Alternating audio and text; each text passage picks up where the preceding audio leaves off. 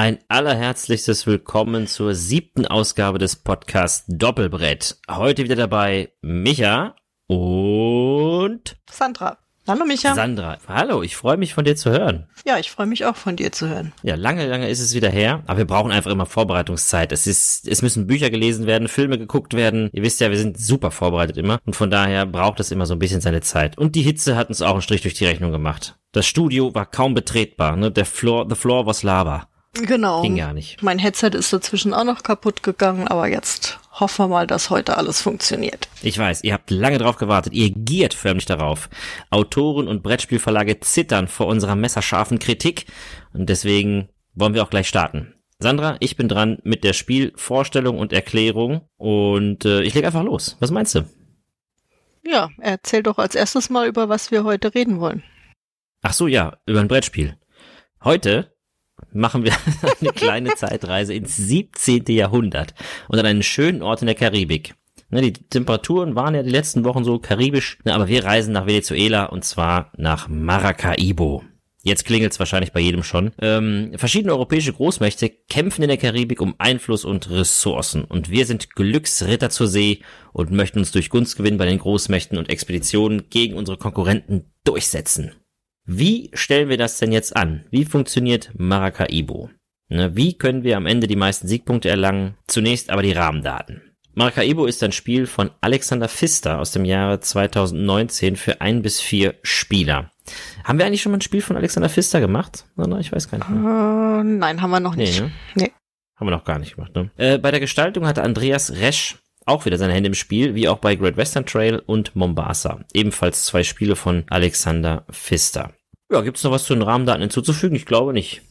Mm, ja, ab zwölf Jahren im DLP Games Verlag erschienen oder bei Games Up und Spielzeit angegeben auf der Schachtel 30 Minuten pro Spieler. Werfe ich jetzt mal so in den Raum und dann überlasse ich das Wort wieder dir. Dankeschön. Bitteschön. Okay, was hat der Herr Pfister hier abgeliefert? Maracaibo dürften sich viele äh, Spieler, auch äh, die sich mit den Spielen von Alexander Pfister auskennen, erinnert fühlen an einige andere Spiele. Er hat einige Mechanismen eingebaut, die auch zum Beispiel in Mombasa oder Great Western Trail vorkommen. Wir segeln mit unserem Schiff einen Rundkurs auf einer Karte ab und unsere Reichweite, also wir segeln so einzelne Felder entlang, unsere Reichweite beträgt zu Beginn ein bis sieben Felder. Wir haben also die Wahl, wie schnell wir uns auf dem Rundkurs bewegen wollen. Das ist eine deutliche Parallele zu Great Western Trail. Wichtig hierbei ist aber, dass am Ende des Rundkurses der erste Spieler, der das Ziel erreicht, auch die Runde für alle beendet. Erreicht der erste Spieler das Ziel, haben die anderen noch zwei Züge, glaube ich, bevor die Runde gemeinsam endet und die nächste von insgesamt vier Runden beginnt. Und auf dem Weg durch die Karibik können wir Orte und Städte besuchen. Und da kann man eben verschiedene Aktionen durchführen. Ne? Also die sind verschieden, was man in Städten und in Orten macht, also in Dörfern machen kann. Aber in den Städten, die können wir zum Beispiel mit Handelsgütern beliefern und äh, Schiffsausbauten an unserem Tableau vornehmen. Denn jeder Spieler hat sein eigenes Schiffstableau und kann da ähm, Verbesserungen vornehmen, die am Ende Siegpunkte bringen oder eben das Handkartenlimit erhöhen, Geld oder Siegpunkte abstauben und viele, viele weitere Sachen. Die Handelsgüter werden in Form von Karten in die Städte geliefert, denn die Karten spielen eine zentrale Rolle in Maracaibo. Die sind multifunktional und taugen nämlich nicht nur als Handelsgüter, sondern wir können sie auch mit Dublonen äh, bezahlen, die Karten im Prinzip, wenn von der Hand und ausspielen. Und als Crewmitglieder oder Gebäude bringen sie uns verschiedene Vorteile, wenn sie ausgespielt sind. Die können dann dauerhaft sein oder an bestimmte Situationen geknüpft sein ähm, und dann äh, getriggert werden. Und auf unserem Weg durch die Städte und Dörfer gibt es viel zu tun auf der Jagd nach den begehrten Siegpunkten. Wir können kämpfen und somit Einfluss bei einer der drei europäischen Großmächte erlangen, was übrigens so ein Parallelmechanismus zu Mombasa ist. Wir können zum Beispiel auf eine Expeditionsleiste voranschreiten, wir können Quests erfüllen und, und, und, und, und. Es gibt wirklich eine ganze, ganze Menge äh, Möglichkeiten, um an Siegpunkte zu kommen. Übrigens auch die ausgespielten, gekauften Karten bringen am Ende Siegpunkte. Nach der vierten Runde gibt es dann noch eine Endwertung und danach steht der Sieger nach Siegpunkten fest. Zusätzlich gibt es noch einen Kampagnenmodus, bei dem verschiedene Aufgaben zu erfüllen sind und sich das Spielbrett während des Spiels so eine Art Legacy ähnlich verändern kann. Allerdings muss man hierbei äh, keine Materialien zerstören. Und es gibt noch einen ganz gut gemachten Solo-Modus, habe ich mir sagen lassen. Hm, da kann ich aber nichts wirklich zu sagen, habe ich nicht ausprobiert, aber vielleicht kann uns Sandra ja nachher noch ein paar Takte dazu erzählen. Mach Hab ich das vergessen? Nö, ich glaube nicht. Müsste alles drin sein, kurz nicht. und knapp, ja. Ja, also es gibt natürlich jetzt, man kann jetzt jede einzelne Sache ja aufzählen, aber so grob, dass ihr mal ein Bild davon bekommt, was man bei Maracaibo machen und tun kann. Ja, ich glaube, dafür reicht's, genau. Ja, wir können ja auch nochmal während der Kritik vielleicht auf so ein paar Sachen noch eingehen, um die dann genauer zu erklären. Ja, fangen wir doch Genau. an. Was hat dir am besten gefallen an dem Spiel? Am besten gefallen? Mhm. Oh, da muss ich aber ganz, ganz, ganz weit. Äh, also, äh, was mir wirklich gut gefallen hat, was ich ein schönes Element finde, ist wie auch bei Great Western Trail mh, diese variable Zugweite. Ne, weil hiermit kann man ähm, die Spieler schön unter Druck setzen. Die, ähm, es gibt ja viele Spieler, die gemütlich so alles abgrasen wollen, jedes einzelne Örtchen, jede Stadt mitnehmen wollen. Und es gibt ja Spieler, die drücken auf die Tube, planen ihren Zug durch und nutzen wirklich die Effektivität aus und rasen dann über den über den Spielplan, kommen dem Ende immer näher und äh, die anderen Spieler, die vielleicht noch ein bisschen mehr machen wollten in dieser Runde, sind extrem unter Druck. Und so kann man ähm, mit dieser Zuggeschwindigkeit äh, hat man ein schönes Steuerungselement, sodass man seine eigene Taktik manchmal anpassen muss, aber eben auch andere zwingen kann, ihre Taktik anzupassen. Das hat mir gut gefallen. Mhm. Das bei mir ganz interessant, dass mir das hier bei Maracaibo wesentlich besser gefällt als bei Great Western Trail. Da, ja, da bin ich eher anscheinend so das gemütliche Rind, das gerne so grasend über die Prärie läuft. Ähm, da sind mir manche Spieler dann ähm, tatsächlich zu schnell unterwegs, während bei Maracaibo mag ich das selber ganz gerne, ein bisschen auf die Tube zu drücken. Hm. Kann ich sagen, an Ja, was das liegt, aber ähm, habe ich jetzt auch gerade, als ich beides im Vergleich gespielt habe, gemerkt, dass mich das bei Great Western Trail manchmal eher stört, weil ich gar nicht dazu komme, die Aktionen, die ich mir so vorgenommen habe, zu machen. Hm. Während ich es bei Maracaibo gerne selber mache, dass ich versuche, relativ schnell mit wenig Aktionen über den. Teich zu fahren, sozusagen. Das ist einer der Gründe, warum ich Great Western Trail nicht mehr mit meiner Frau spielen kann. Weil die eben auch bei Great Western Trail sich gerne Zeit lässt und so äh, Sachen halt ausnutzt und auskostet und jedes Feld am liebsten mitnehmen würde. Und ich spiele das halt eben nicht so, sondern ich mache dann wirklich Tempo und versuche eine Strategie durchzufahren. Und das, sie macht immer gesagt, ich würde das Spiel kaputt machen. Ja, da, da kann ich sie verstehen. Ich habe es auch einmal mit dir gespielt. Was? Das war doch schön. Ja, war ganz toll. War auf jeden Fall schnell Yay. zu Ende. Ja, natürlich. Halbe Stunde, da muss man fertig sein. Wir wollen noch mehr spielen. Genau. Ja, aber zurück zu Maracaibo. Was mir besonders gut gefallen hat, ist die Varianz bei den doch recht einfachen Grundregeln, sag ich mal. Also ich gehe eins bis sieben Schritte. Ich mache entweder eine Stadtaktion, eine Dorfaktion oder ich erfülle einen Quest. Also es ist so vom, vom Grundprinzip recht einfach zu lernen. Aber dadurch, dass ich ja verschiedene Möglichkeiten habe, eben Stadtaktionen zu machen, Dorfaktionen zu machen, ähm, Personen anzuheuern, ähm, Quests zu erfüllen, es ist doch immer wieder ein bisschen anders. Und ich kann ähm, ja in jedem Spiel eigentlich eine andere Strategiemöglichkeit ausprobieren und habe da relativ viel Varianz drin. Das hat mir sehr gut gefallen. Man wird nicht, man wird nicht wirklich richtig gespielt. Ne? Also gut, es gibt einige Karten, die sind halt für seine, für die Strategie gut geeignet, aber man braucht sie nicht unbedingt, um die voll auszufahren, habe ich festgestellt. Aber also wenn du jetzt sagst, das ist leicht zu lernen, also ich fand diese Spielregel gruselig zu lesen. Man musste auch oft ständig noch nachschlagen, um die einzelnen, Sym also die Ikonografie ist schon okay, wenn man sie einmal wirklich verinnerlicht hat, aber nach zwei Wochen, wenn du es nicht spielst, dann musst du wieder alles neu nachschlagen und das ist so eine Sache irgendwie, oh, wenn sowas nicht selbsterklärend ist, irgendwie das, na, finde ich nicht so eingängig. Ja, ich, ich meinte jetzt auch wirklich nur den Grundmechanismus.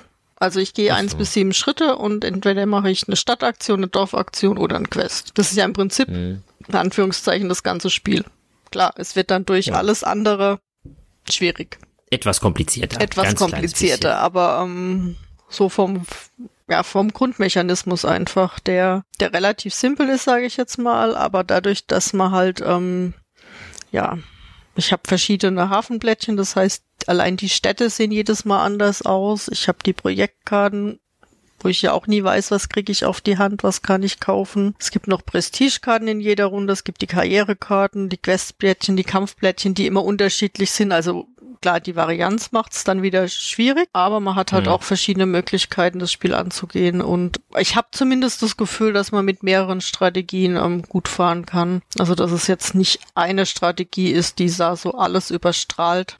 Ja, wobei ich sagen muss, du kannst, also mein Eindruck war, du kannst ohne diese Einfluss leisten, äh, ohne da nicht ein bisschen was zu machen, kannst du es nicht schaffen, glaube ich. Also ich glaube nicht, dass du alleine, wenn du ja gar nichts machst, dass du, äh, dass du das gewinnen kannst. Das hatten wir auch mehrfach in unseren äh, Partien, die wir gespielt haben und auch in anderen, die ich gespielt hatte. Also ohne da was zu machen, bist, bist du hinten dran, glaube ich. Da stecken so viele Punkte drin, meiner Meinung nach. Das stimmt, ohne dieses Kampfmodul, sage ich jetzt mal, kannst du nicht gewinnen. Also ganz außer Acht lassen darfst du das nicht. Dann hast du schon verloren. Das habe ich eine Partie mal versucht. Ähm, Da war ich weit, weit hinten dran. Aber ich muss nicht voll drauf spielen. Also ich kann, sag ich mal, auch ähm, auf Quests und Entdeckerleiste mein Augenmerk richten und noch 20, 30 Prozent die Einflussleisten mit im Auge behalten und dann habe ich trotzdem auch eine Chance gegen jemand, der jetzt voll auf die Einflussleisten geht. Hm. Was sagst du zur Interaktion? Ja, die finde ich eigentlich relativ gering, muss ich sagen. Also eigentlich relativ. ja, ich ähm, habe mir jetzt gerade mal das Spielbrett nochmal so vor Augen gehalten. Es gibt eigentlich immer Wege, sich aus dem Weg zu gehen.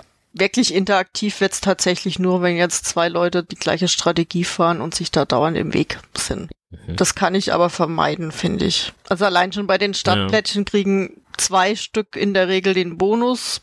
Klar, wenn das zu fett spielst, habe ich jetzt aber noch nie, ist es vielleicht dann auch wieder etwas anders. Wir haben es ja jetzt ein paar Mal zu dritt gespielt. Da fand ich jetzt, ja, also ich würde sagen, Interaktion eher gering. Was meinst du? Ja, meiner Meinung nach eben ziemlich solitär wieder, aber wie gesagt, man kann ja seinen Zug planen. Ähm, man, aber zwei Sachen finde ich dann schon wieder ganz gut, weil du kannst eben nicht jetzt ganz alleine deinen Zug planen, das eben, wie gesagt, so abgrasen, sondern du musst halt schon ab und zu mal gucken, wo stehen meine Mitspieler? Wie weit sind die vorangeschritten? Und dementsprechend manchmal eben auch seine Taktik zu ändern, weil wenn jemand wirklich ganz weit vorne wegzieht. Man hat noch ein paar wichtige Sachen, die man unbedingt machen muss. Man muss mal halt eben abwägen, welche lasse ich weg und welche äh, nehme ich noch mit. Und man muss, glaube ich, auch immer ein bisschen aufpassen, wenn jemand sehr stark auf einer dieser Einflussleisten bei einer Nation nach vorne prescht, dass man zumindest als Trittbrettfahrer kann man ja eben auch ein bisschen mitschwimmen auf dieser Welle. Mhm. wer viele von diesen Nationenmarkern auf der Karte platziert äh, und da relativ viel Einfluss äh, bei den einzelnen Nationen gewinnt, da kann man dann, da muss man, muss man meiner Meinung nach eben den entweder einen Gegenpol bilden und den wieder runterziehen, indem man die Marker wieder entfernt, oder aber man schwimmt einfach mit und kriegt irgendwie durch Kämpfe selber Einfluss bei der Nation. So jetzt die, also die direkte Interaktion ist wirklich relativ mau, aber die beiden Sachen, find, das finde ich dann gar nicht schlecht. Also man,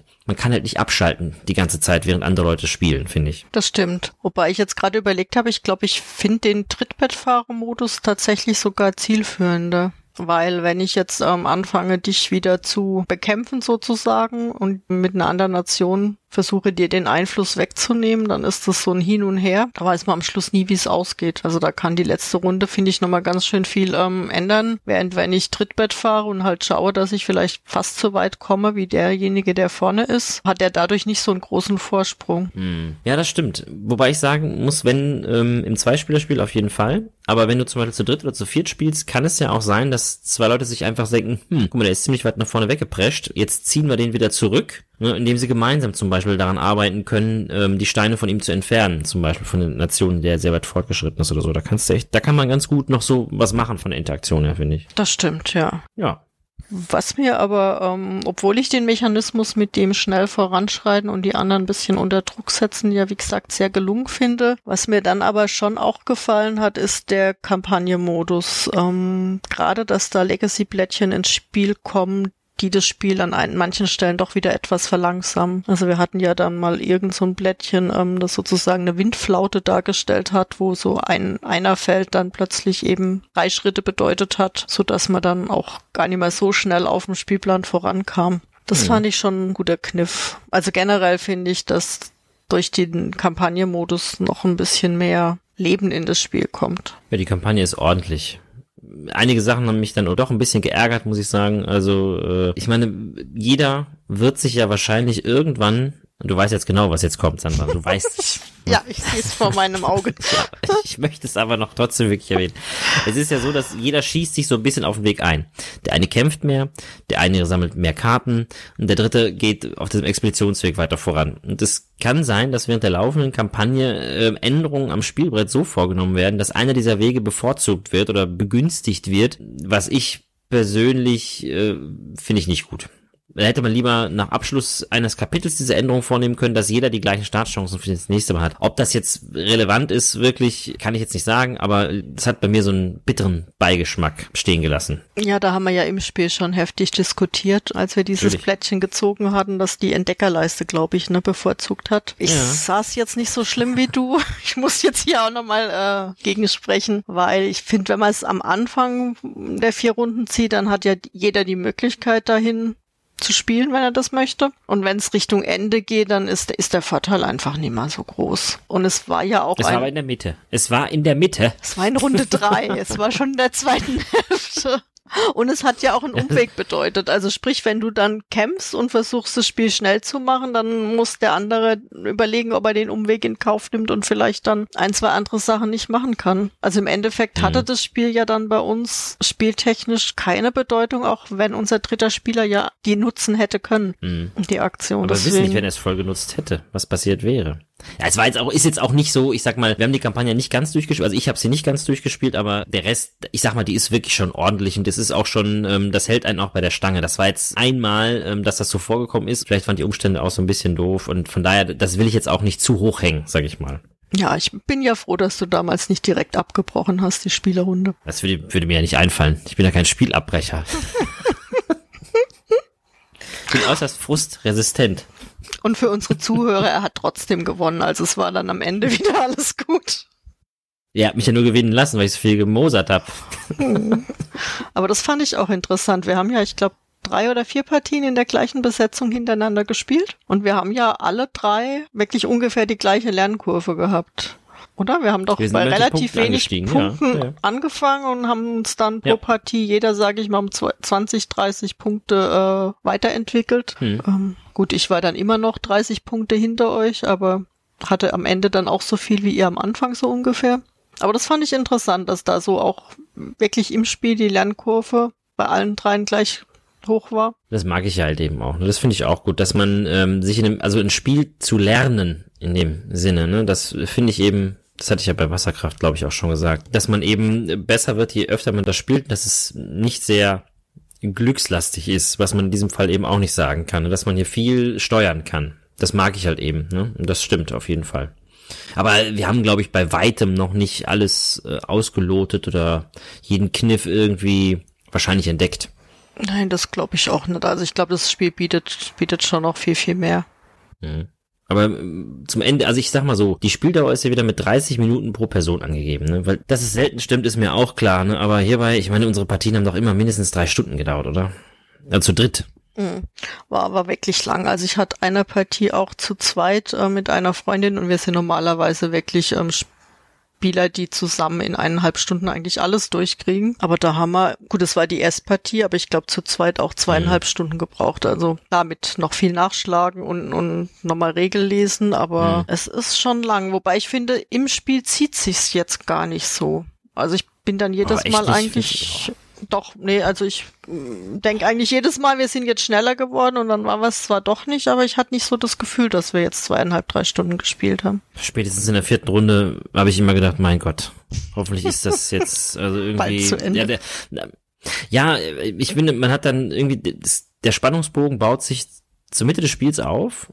Da hat jeder so seine Strategie festgefahren, in die er möchte. Und dann gibt's halt noch ein paar kleine Scharmützel auf diesen Leisten äh, oben quasi. Aber es ist jetzt, also ich finde, dieser Spannungsbogen, der flacht am Ende halt ziemlich ab. Finde ich. Meiner Meinung nach. Also, hm. Nee, sehe ich jetzt nicht so, weil gerade so zweite Hälfte geht man dann dran, mal gucken, dass man die Karrierekarten erfüllt bekommt. Ich schaue auch grundsätzlich irgendwie erst in der dritten Runde, äh, welche Prestigekarten vielleicht für mich interessant sind, weil ich vorher eh nie das Geld habe, die zu kaufen. Also deswegen bleibt für mich die Spannung eigentlich schon schon hoch bis ähm, bis zum Ende und gerade die vierte Runde, die geht für mich immer gefühlt viel zu schnell vorbei, weil dann hätte ich meistens die Ressourcen, würde gern noch drei vier Sachen machen und irgendeiner rast ja dann in der letzten Runde immer durch und schaut, dass er das Spiel so schnell wie möglich beendet. Hm. Ich muss halt sagen, dass ich dann immer irgendwie so bis zu der vierten Runde oder am Ende der dritten Runde steht eigentlich schon ganz klar fest. Dann habe ich meistens so die vierte Runde schon komplett geplant und versuche die, weil ich meistens halt eben auch versuche halt eben schnell zu spielen dann da und dann acker ich die einfach noch ab und denke dann, oh ja gut, okay, aber so wirklich so, deswegen halt, die Interaktion fehlt mir dann so ein bisschen und dann, da ist ja so ein Abarbeiten von diesen einzelnen Punkten irgendwie. Ne? Aber gut, das ist auch eher subjektiv. Ja, da ist deine Lernkurve wahrscheinlich einfach schon weiter vorangeschritten. Hm, bestimmt, genau. die ist ganz weit oben auf dem Mars. Schon die Lernkurve. Ja, während ich halt immer noch dann ähm, an meinen Zügen feile. Musst du dich schon Natürlich. langweilen, aber so ist es dann halt. Manche, es ist ja auch nicht schlimm. Komplexität. Hast du mal geguckt bei äh, BGG? Ich hab mal geschaut, das ist jetzt allerdings schon wieder äh, drei, vier Wochen her. Da stand's bei 3,89. Ja, habe ich auch gesehen. Findest du gut? Ja, finde ich ist okay. Echt? Ich jetzt bei drei eingestuft. Ne, Barrage zum Vergleich hat 3,98 Punkte. Ja, das ist nur ganz knapp darüber und das finde ich halt wesentlich schwieriger zu spielen als Maracaibo, weil da haben wir uns ja auch schon mal heute noch zuletzt äh, drüber unterhalten oder beziehungsweise geschrieben. Es ist halt so, das ist halt so ein Spiel, du kannst halt immer irgendwas machen und irgendwo noch ein paar Siegpünktchen abgreifen, aber das verzeiht halt eben auch mal einen Fehler irgendwo. Vielleicht habe ich auch eine andere Vorstellung von diesem Komplexitätsranking da irgendwie, aber für mich sind so Spiele, wo man halt eben sich an die Wand fahren kann, weitaus komplexer als zum Beispiel Maracaibo, weil eben der Grundmechanismus von Maracaibo, wie du schon sagst, recht simpel ist im Prinzip. Aber die einzelnen dran geklatschten äh, Mechanismen das eben halt eben einfach kompliziert machen, aber eben nicht komplex. Wollte ich gerade sagen, da muss man vielleicht wirklich auch mal nach der Definition schauen für komplex. Also ich gebe mhm. dir sicher recht, dass Maracaibo eher kompliziert ist, aber mhm. vielleicht ist es eben durch die Vielfalt der Möglichkeiten dann auch wieder komplex. Ähm, vielleicht ist es, also es ist sicher auf eine andere Art und Weise komplex dann als Barrage. Mhm. Ich meine, so, so Wertungen sind ja auch immer subjektiv. Versteht ja jeder, der, der, der wertet im Zweifelsfall auch was anderes darunter. Deswegen kann man die Werte mhm. wahrscheinlich auch nie so wirklich vergleichen. Also. Ja, ich finde, du kannst auch ruhig mal bei, bei Maracaibo mal zwei Züge daneben liegen und das ist halt nicht so schlimm. Du kannst halt trotzdem noch irgendwo ähm, hohe Punkte kriegen, um das wieder ausgleichen irgendwo, aber so richtig Spielfehler, werden hier ein bisschen mehr verziehen, aber wie, anders als bei Wasserkraft oder Barrage in dem Sinne ist es, da kannst du dich schnell so ins Abseits stellen, dass du, da musst du halt wirklich wach bleiben, hellwach bleiben, weil sonst äh, schiebst du dich selbst ins Abseits, dann kannst du gar nicht mehr mitspielen. Und das macht für mich so ein bisschen eher die äh, Komplexität aus, muss ich sagen. Ja, aber ich glaube, ich würde dann wahrscheinlich eher sagen, Wobei ich nicht mehr weiß, was ich letztes Mal im Podcast dazu gesagt habe, dass vielleicht im Vergleich Barrage dann ein bisschen höher sein müsste von der, vom, von der Gewichtung. Aber ist, ist, ist auch, aber äh, wie gesagt. Also ein bisschen mehr, sozusagen okay. über vier. Ach, du willst mehr? Ah, okay. Hm. Ja, also gut. drei okay. fände ich jetzt für, für Maracaibo wieder zu wenig, muss ich sagen.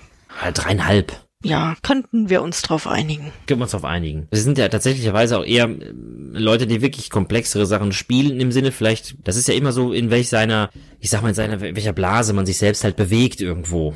Ne? Das ist, muss man, ne? auch deswegen ist es ja eher subjektiv immer so die Einschätzung. Ne? Ja, wir ich bewegen denke uns ja eher in so einer komplexen Blase. Aber da würde ich jetzt Maracaibo nicht als Leichtgewicht bezeichnen. Deswegen. Nee, nein, nein, auf keinen Fall. Nein, nein, nein, das wollte ich damit auch nicht sagen. Nein, nein. Gut. ja. So, Sandra, jetzt müssen wir noch ein bisschen Kritik auspacken, ne? Komm, komm. Ich, ich will noch ein, ein Positives möchte ich noch ähm, anbringen, bitte. Und dann kommen Gut. wir die Kritikpunkte. Nee, also optisch muss ich sagen, dieses Schiff-Tableau gefällt mir ganz gut. Also das Spielertableau, das jeder hat, weil da jeder so alles sammelt, was für ihn wichtig ist. Also ich habe da so Ablageplätze für meine Questplättchen, für die Kampfplättchen bei der Einflussleiste. Auch das System mit dem Freischalten der Verbesserungen auf dem Spielplan äh, finde ich gut. Das muss ich sagen, gefällt mir gut. Vom Spielplan her, ähm, damit leite ich jetzt so ein bisschen in die Kritik über. Finde ich den unteren zwei Drittel des Spielplans auch noch recht gelungen. Also dieses ähm, Prinzip der Bereich, wo die Schiffe fahren und die Entdeckerleiste. Dieses, mhm. ähm, diese Einflussleisten mit diesem Kampfinstrument, ähm, das ist für mich echt so rangeklatscht, muss ich sagen. Also nach oben. Aber jetzt nur rein optisch oder auch von den Mechanismen? Sowohl als auch. Also okay. rein mhm. optisch mhm. und auch für mich passt das, das ist auch irgendwie so mein größter Kritikpunkt, glaube ich, passt für mich irgendwie nicht so zum Spiel. Also das, mhm. ähm, ich habe da echt paar Partien gebraucht, bis ich mich da überhaupt drauf einlassen konnte, muss ich ganz ehrlich sagen. Weil das ist so, ja, ich ziehe ein Blättchen, entscheide mich für eine der drei Nationen. Ich mache in Anführungszeichen einen Kampf, der sich aber so gar nicht danach anfühlt. Ja, das ist so das eine, eine völlig, äh, ja, wie soll man sagen, ja, so eine ja, eine Mechanismus-Explosion. Nee, so, so irgendwie so ein belangloser Mechanismus eher. Also so, mhm ja, nee, muss ich sagen, gefällt mir nicht, nicht wirklich gut. Ähm, deswegen gefällt mir auch nicht wirklich gut, dass ich das auf jeden Fall irgendwie in meinem Spiel unterbringen muss, um eine Siegchance zu haben, weil ja, da tue ich mich echt schwer Punkt, ne? mit. Hm. Genau. Ja. Aber ähm, ich habe auch Mombasa noch nicht wirklich gemocht und das ist ja im Prinzip das Element, das daraus auch mit übernommen wurde. Statisch wirkt das für mich und so leblos irgendwie. Hm ich muss fairerweise sagen, also ich finde diesen, also gerade, ich sag mal so, das, für mich ist das ganze Spiel zusammengesetztes Sammelsurium von einzelnen Mechanismen, die insgesamt nicht richtig harmonieren. Ja, du kannst beliebig einen Mechanismus weglassen und das Spiel funktioniert trotzdem irgendwie meiner Meinung nach. Welcher davon jetzt am ähm, am ehesten zu entbehren ist, weiß ich gar nicht, aber mir gefällt zum Beispiel dieser Mechanismus ziemlich gut, weil das so ein bisschen Interaktion reinbringt auf den Leisten, wo man da so ein bisschen aufpassen muss. Gerade das, sonst würde es halt noch solitärer werden, was dem Spiel wahrscheinlich nicht wirklich gut tun würde. Ne? Aber gut, ich mag diesen Art von Mechanismus auch. Das ist, wie gesagt, auch eher subjektiv, aber prinzipiell muss ich dir beipflichten. Also ich finde, dieses, es ist ja das Zusammengewürfelte von vielen möglich, das Beste aus den Sachen rausnehmen und dann nochmal zusammenschweißen irgendwie ich weiß nicht, wie ich darüber denken würde, wenn ich ähm, Great Western Trail und Mombasa nicht kennen würde. Das würde mich vielleicht noch interessieren, aber das werden wir halt nicht rausfinden. Nur so ist es einfach, weiß ich nicht, also wie gesagt, beliebig zusammenklatschte Mechanismen, lass einen weg, das Spiel funktioniert irgendwie trotzdem noch, glaube ich. Ja, definitiv würde ich auch sagen. Also ich habe Mombasa nur ein einziges Mal gespielt, deswegen ähm, kann ich da jetzt gar nicht so groß den Vergleich sogar ziehen. Diesen Mechanismus mit den Karten, die ich ablegen kann sozusagen, dass ich die nicht mhm. auf der Hand haben muss, den finde ich gut, muss aber auch zugeben, dass ich den irgendwie bei Maracaibo immer vergesse, mal richtig auszuspielen. Ja, ja aber ansonsten hast du recht, man könnte äh, sicher die Entdeckerleisten weglassen und das Spiel würde funktionieren. Man könnte den Kampf weglassen und das Spiel würde funktionieren. Ich glaube, du hättest ja. dann, wenn der Kampf weg wäre, auch mehr Interaktion bei den Questplättchen zum Beispiel, weil dann ähm, ja. ja irgend jeder ja gucken muss, wo er seine Siegpunkte herbekommt. Da wäre der sicher ein ja, der Streit auf der Entdeckerleiste größer, glaube ich. Also ich glaube, du würdest vielleicht nicht ganz so viel, aber du würdest auch durch das Weglassen wieder Interaktion gewinnen. Ja, das glaube ich nicht. Ich glaube, dass du die Hauptinteraktion verlieren würdest. Das ist, weil der auf dem Wettlauf auf der Entdeckerleiste, da nimmst du dir kaum was weg, außer so Questplättchen irgendwie. Ansonsten sind die Boni für jeden da und ach, ich weiß nicht. Nee, da können wir uns nicht einigen, Sandra. Das geht nicht. Da kriegen wir uns nicht geeinigt, nee. Nee, das wird nix. Wir entfremden uns zunehmend. Hm. Ich merke das schon, ja. Ja. Sage mal, kannst du was zum Solo-Modus sagen? Ja, kann ich tun. Ich habe tatsächlich mal die Kampagne angefangen, zumindest im Solo-Modus. Bin allerdings auch nicht so arg weit gekommen und nicht so weit, wie ich wollte. Ich glaube ungefähr so weit, wie wir auch im Dreierspiel gekommen sind. Was mir gut gefallen hat, das finde ich bei Solo-Modi immer schön, dass die Regeln für den Spieler sozusagen gleich bleiben. Also ich muss jetzt nicht in der mhm. Solo-Variante mehr mit irgendwelchen neuen Regeln das Spiel nochmal in irgendeiner Form erarbeiten. Die Regeln bleiben gleich. Ähm, die KI sozusagen, der virtuelle Gegner, der hat ein Automadeck und das ist eigentlich auch relativ leicht zu lernen und relativ leicht zu spielen. Ähm, der macht im Endeffekt drei Phasen, die auf der Karte abgebildet sind von dem Automadeck. Der geht so viele Schritte vorwärts, wie auf der Karte angegeben sind und dabei werden aber nur Städte gezählt und Orte mit Quests. Also normale Dörfer überspringt er sozusagen. Und je nachdem wird entweder, wenn er auf einem Ort mit Quest landet, die Quest genommen oder eben eine Scheibe in die Stadt gelegt, wenn er auf einer Stadt landet.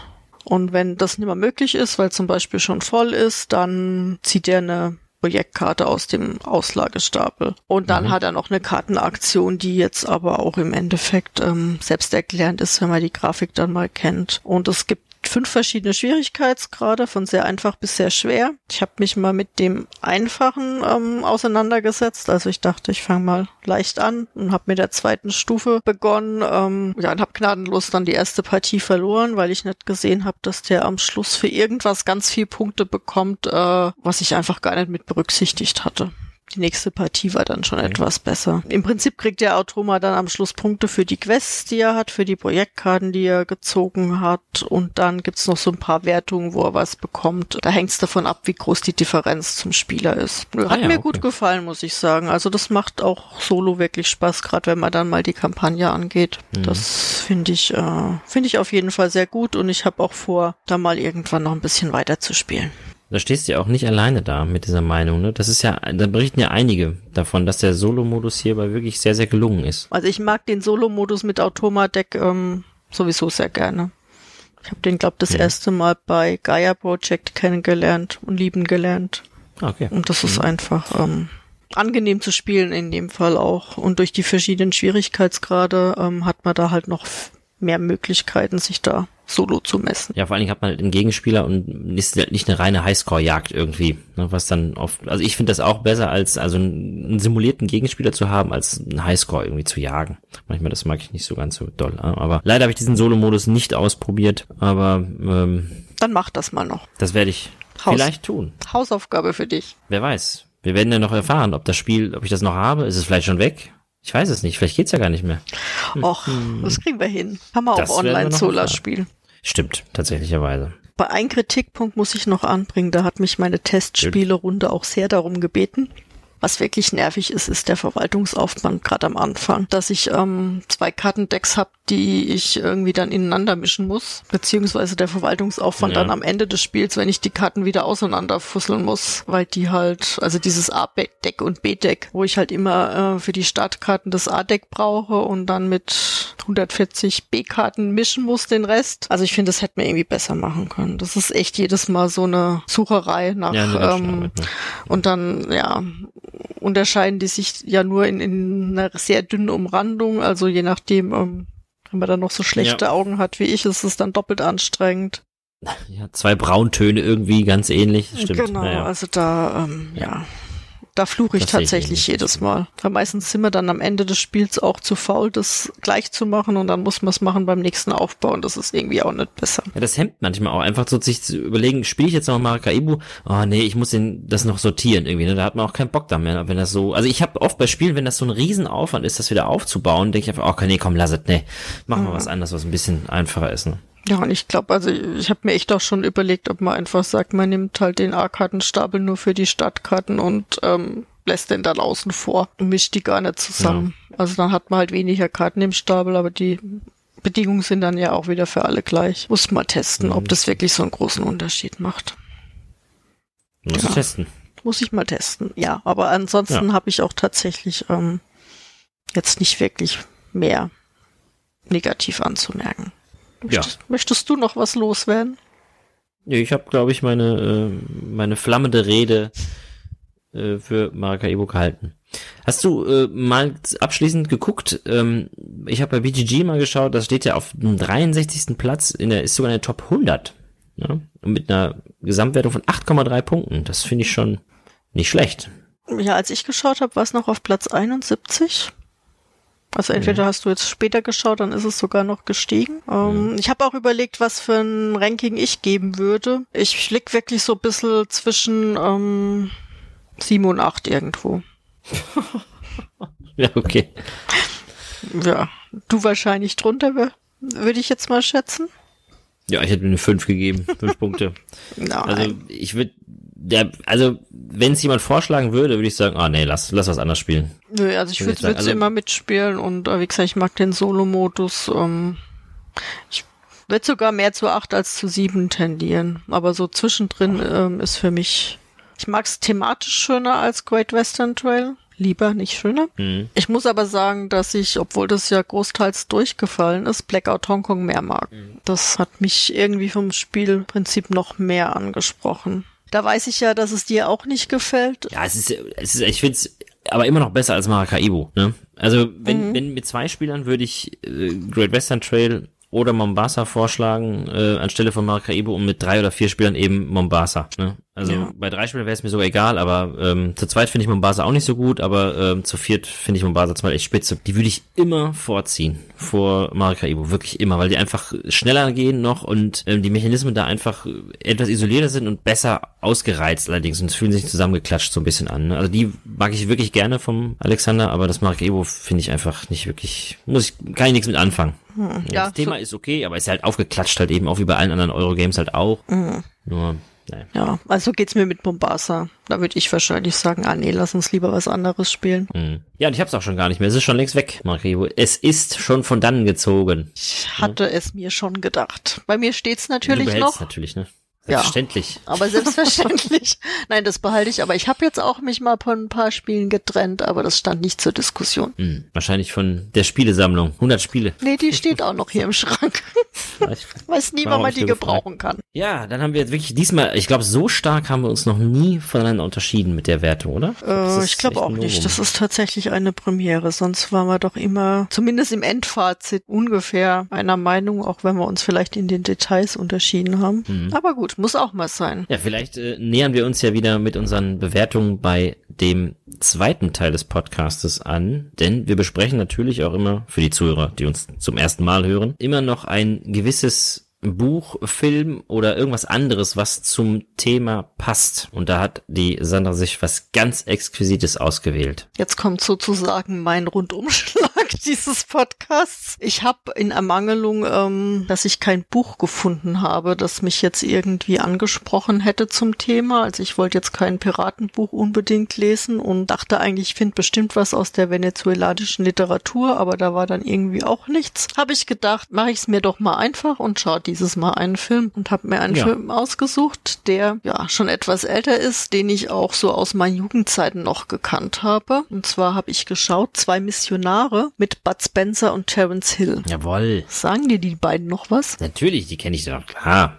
Die habe ich meiner Jugend auch geguckt. Also laut äh, dem Klappentext sozusagen der DVD sind die beiden in diesem Film auf dem Höhepunkt ihres gemeinsamen Schaffens als schlagkräftige Dschungelpatres. Die beiden Voll. sind äh, katholische Priester in Venezuela und sollen aus den Ungläubigen Eingeborenen fromme Christen machen. Jetzt sind sie da aber gar nicht so hinterher, sondern was ja sehr schön ist, akzeptieren die Bräuche und die Religion der Eingeborenen und sind daher dem Gouverneur von Maracaibo, damit kommen wird unser Spiel ins Spiel, ein Dorn im Auge, mhm. der die lästigen Eingeborenen eigentlich gern loswerden möchte und sich da allerhand einfällt. Ja, ich sag's mal so, zum Inhalt brauchen wir jetzt gar nicht so viel erzählen. Es ist so ein typischer Bud Spencer Terence Hill Film, wo viel sinnlos ähm, durch die Gegend geprügelt ja, wird. Ähm. Wir verlieren alle Hörer. Sandra, alle Hörer. Glaube ich nicht. äh, ja, aber es spielt immerhin größtenteils in Maracaibo, weil die nämlich aus ihrem Dschungel da hinfahren und Waren verkaufen wollen, mit dem Erlös sie dann wieder die Dorfbewohner unterstützen wollen bei ihren einheimischen äh, Bauten, Bräuchen, Festen, ja. Und wie es halt so ist, ähm, hat der Gouverneur was dagegen und hetzt dann ein paar Leute auf sie, aber am Schluss ähm, sind sie wieder im Dschungel und ähm, Bud Spencer wird der König eines eingeborenes Volkes, weil er nämlich die Kokosnuss, die sie nach unten geworfen haben, gefangen hat und sie ihm nicht auf den Kopf gefallen ist. Ich habe dann, ähm, ich muss ganz ehrlich, ich hatte überhaupt keinen Spaß, man hört es wahrscheinlich bei dem Film. Also, du musst dir ein bisschen Mühe geben, Sandra und habe dann aber mal so ein bisschen gegoogelt und habe so eine nette Rezension im Internet gefunden, die da lautet, handgreifliche Auseinandersetzungen zwischen zwei Urwaldmissionaren und einem korrupten Gouverneur in Maracaibo, stupide Aneinanderreihung von Prügelszenen, geschmacklos in der missbräuchlichen Verwendung von Bibelzitaten und religiösen Formen. Also ganz so schlimm ah. habe ich es jetzt nicht gesehen, aber es geht schon so in diese Richtung. Also ähm, ich will auch gar nicht weiter über diesen Film schimpfen. Ich hatte den tatsächlich echt lustig in Erinnerung, aber da merkt man auch, dass sich der Geschmack ändert mit Laufe der Jahre, dass sich auch die ganze Filmindustrie halt einfach ändert. Ja, das ist ein Werk, das wird definitiv nicht in meinem Schrank bleiben. Und oh, das gibt's doch gar nicht. Doch. Aber da wirst du auf jeden Fall einen Abnehmer für finden. Und ich verspreche dir eins, nächstes Mal lese ich wieder ein Buch. Hm. So. Naja, und jetzt naja. du. Wie oft hast du den Film gesehen? Einmal. Also jetzt einmal. Ach. Früher bestimmt schon zwei, dreimal. Na gut, dann, das zählt noch dazu. Naja, aber du wirst ihn wohl nicht wiedersehen. Schade. Ich werde ihn nicht wiedersehen, aber ich kann ihn dir gerne äh, schenken, wenn du möchtest. Also ich bin immer für eine sinnlose Aneinanderreihung von Prügelszenen zu haben. Dachte ich mir ich schon. Ich nehme ihn, auf jeden Fall. Gut. okay. Ja, was hast dann du dir ausgesucht? Ja. Tja, ja. Ich habe mir was ganz Tolles ausgesucht und zwar, ich rede ja immer über Kolportage hin und her. Unsere bisherigen Zuhörer können es nicht mehr hören, aber dieses Mal habe ich selber einen Kolportageroman gelesen mit dem schönen Namen Flammen über Maracaibo. Oh. Und dieser Roman ist von ja, das ist, pass auf, das hat auch, ich habe auch, ich bin so tief in die Analyse, ins Detail gegangen, das hat alles seinen Sinn. Warte mal, pass mal auf, du wirst, ne? Also wenn ich das früher im Deutschunterricht, diese Analyse äh, abgegeben hätte, hätte ich eine Eins bekommen. Als ich das meiner Frau eben gesagt hat, hat sie nur mit dem Kopf geschüttelt und die Augen gerollt. ich halte mich mal besser fest. Also, es handelt sich um einen Kolportageroman von Sterling Siliphant aus dem Jahre 1955 und erschien im Albert Müller Verlag. Ich fasse kurz zusammen. Eine junge, aber bekannte Dichterin namens Laura Kingsley und ein Feuerlöschingenieur namens Victor Scott, die treffen sich auf Kuba beim Tauchen. Sie verabreden sich für den Abend und während sie diesen in der Cocktailbar verbringen, wird der Victor zu einem Einsatz gerufen. Und ohne zu, genau zu wissen, was Victor eigentlich beruflich macht und wo er hinbeordert wird, folgt sie ihm nach Maracaibo. Das ist alles schon sehr geheimnisvoll. Mhm. Aber im sogenannten Maracaibo-See, das ist, ist ein Binnenmeer von Venezuela, brennt ein Bohrturm. Und der reiche Ölmagnat Senor Orlando, dem die Bohrtürme gehören, steht mächtig unter Druck. Für die nächste Zeit ist ein Wirbelsturm nämlich angekündigt in der Region und äh, der könnte das brennende Öl bis nach Maracaibo verteilen und somit ist die ganze Stadt in Gefahr. Und dieser Victor Scott ist halt eben Feuerlöschingenieur, der sich auf Bohrtürme äh, spezialisiert hat und der soll es eben wieder richten. Aber jetzt kommt der Kniff. Zusätzlich bereitet der Senior Orlando gerade noch eine Hochzeit vor mit einer jungen Amerikanerin namens Ellen Hope. Und diese hatte in der Vergangenheit aber bereits einmal eine Beziehung mit Victor Scott, von der der Senior Orlando allerdings nichts weiß. Mhm. Kann Victor den Brand vor dem Wirbelsturm unter Kontrolle bringen? Und wie geht die Menage à Trois aus? Das weiß man nicht. Das werde ich euch nicht verraten. Das müsst ihr selber lesen. Ultra spannend. Das klingt doch jetzt mal nach einem richtig tollen Liebesroman. ja, also, kommen wir zu, zur Kritik. Ja. Also ich muss ehrlich sagen, der 205-seitige Roman lässt mich ein bisschen verwirrt zurück. Oh. Ja, es, es, ja, also irgendwie, es liest sich wie so ein Rosamunde Pilcher-Film aber hat mich dennoch ein bisschen gefesselt. Die, die Story ist halt eben zweigeteilt, das merkt man auch deutlich. In dem einen Teil geht es halt um diese Liebesbeziehung der Hauptcharaktere untereinander und das ist total öl und langweilig. Ne? Aber äh, es wird auch nicht völlig breit getreten jetzt. Also das ist jetzt, das ist schon in Ordnung, dass dieser Teil drin ist. Ne? Weil der andere Teil, da geht es um diesen brennenden Ölturm und um die Löschversuche. Und das war durchaus spannend. Ich habe mir noch nie Gedanken gemacht, was, wie löscht man denn so ein Ölfeuer einfach? Ne? Du kannst da nicht einfach mit Wasser anrücken, auch wenn da diese Bohrtür mitten am Wasser stehen. Das geht nicht. Mhm. Du musst dir da ein paar andere Sachen einfallen lassen. Und das wird so ein bisschen beschrieben und das ist durchaus spannend geschrieben. Ja, zwischendurch gibt's dann immer wieder so kleine Rückblenden in die vorhergehenden Leben der Hauptcharaktere. Äh, und das ist eben, dass die stören den Lesefluss ziemlich, weil manchmal weiß man gar nicht, die sind auch nicht klar abgetrennt. Ist das jetzt noch eine Rückblende oder ist das jetzt aktuell oder wer hat da was mit wem oder was ist eigentlich überhaupt los? Aber äh, man kann es trotzdem gut lesen. Sprachlich ist dieser Roman keine wirkliche Herausforderung, wenn man zum Beispiel mal das mit Moby Dick vergleicht, aber ähm, das will er ja auch nicht sein. Ne? Das ist halt eben ein Kolportageroman.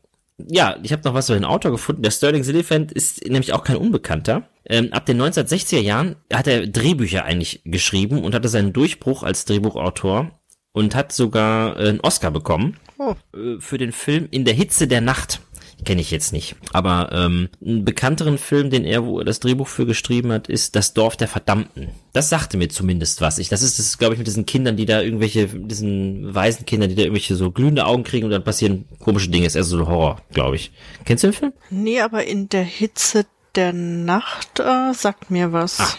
Aber ich würde jetzt keinen Inhalt wahrscheinlich mehr zusammenbekommen. Ich bin jetzt gerade schon die ganze Zeit am überlegen, aber zumindest der Titel kam mir bekannt vor. Aber äh, hat er schon so, eine, so ein paar Sachen hat er schon gemacht. Das, das wusste ich also nicht. Und der hat, ähm, wenn man nämlich den ähm, den Autor googelt, dann findet man diese ganzen Drehbücher, aber das eigentliche Buch findest du nicht, dass er da geschrieben hat. Also das äh, Flammen über Maracaibo. Das ist, glaube ich, eher seiner stilleren Werke, nennen wir es mal so. Die also Anfangszeiten also, sozusagen. Also abschließend kann man sagen, Flammen über Maracaibo ist kein Meilenstein der Literatur, aber das Buch war durchaus unterhaltsam unterhaltsam und ich habe es echt ziemlich schnell durchgelesen. Ne? Und ich mochte auch so diese Beschreibung dieser karibischen Kulissen. Ich gucke unheimlich gerne diese äh, alten James Bond Filme aus den 60er Jahren und das hat mich irgendwie so ein bisschen auch daran erinnert. Ne? So ein kerniger, wortkarger Ingenieur steht allein gegen die Flammen des Bohrturms und eine junge, hübsche Dichterin, die die Welt mit verträumten Augen sieht. Das ist doch mal ein richtig passender, schöner Gegensatz von den Charakteren her. Und dann kommt noch so eine biestige junge Amerikanerin, die was mit diesem Typen hatte und das war alles herrlich. Aber auch der Titel Flamme Maracaibo ist gut gewählt, ne? wenn man den brennenden Bohrturm bedenkt mhm. und die flammenden Gefühle der Protagonisten. Das ist doch Wahnsinn. Also ne? ich muss sagen, ich habe auf der Suche nach einem geeigneten Buch für diese Runde das Buch ja auch natürlich mit als erstes als Suchergebnis gehabt. Aber mhm. das Cover war für mich so abschreckend, dass das gar nicht in Frage kam.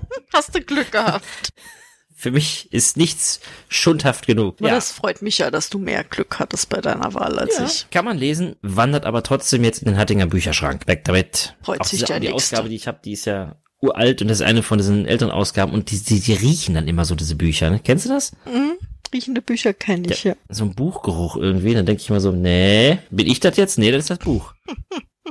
Zweifelt immer das Buch. Immer, das ist immer das Buch, auch wenn ich gar keins in der Hand habe. Das ist das Buch. Wenn es halt dann zwei Stunden später immer noch riecht. Ja. ja. Ach, schön. Nein, aber das ist, ähm, das war für mich ein entspannteres Lesen nach diesen 800 Seiten Kloppern aus den letzten Malen irgendwie. Ja, das glaube ich dir. Manchmal darf es ja auch mal sowas sein. Jetzt gucke ich nur noch Filme ab jetzt. Gut, ich, wie gesagt, ich glaube, ich lese jetzt wieder. Ich gehe.